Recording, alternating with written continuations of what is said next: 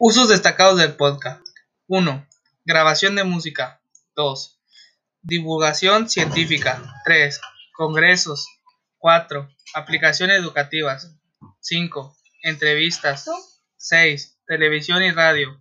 7. Conferencias. 8. Formación abierta y a distancia.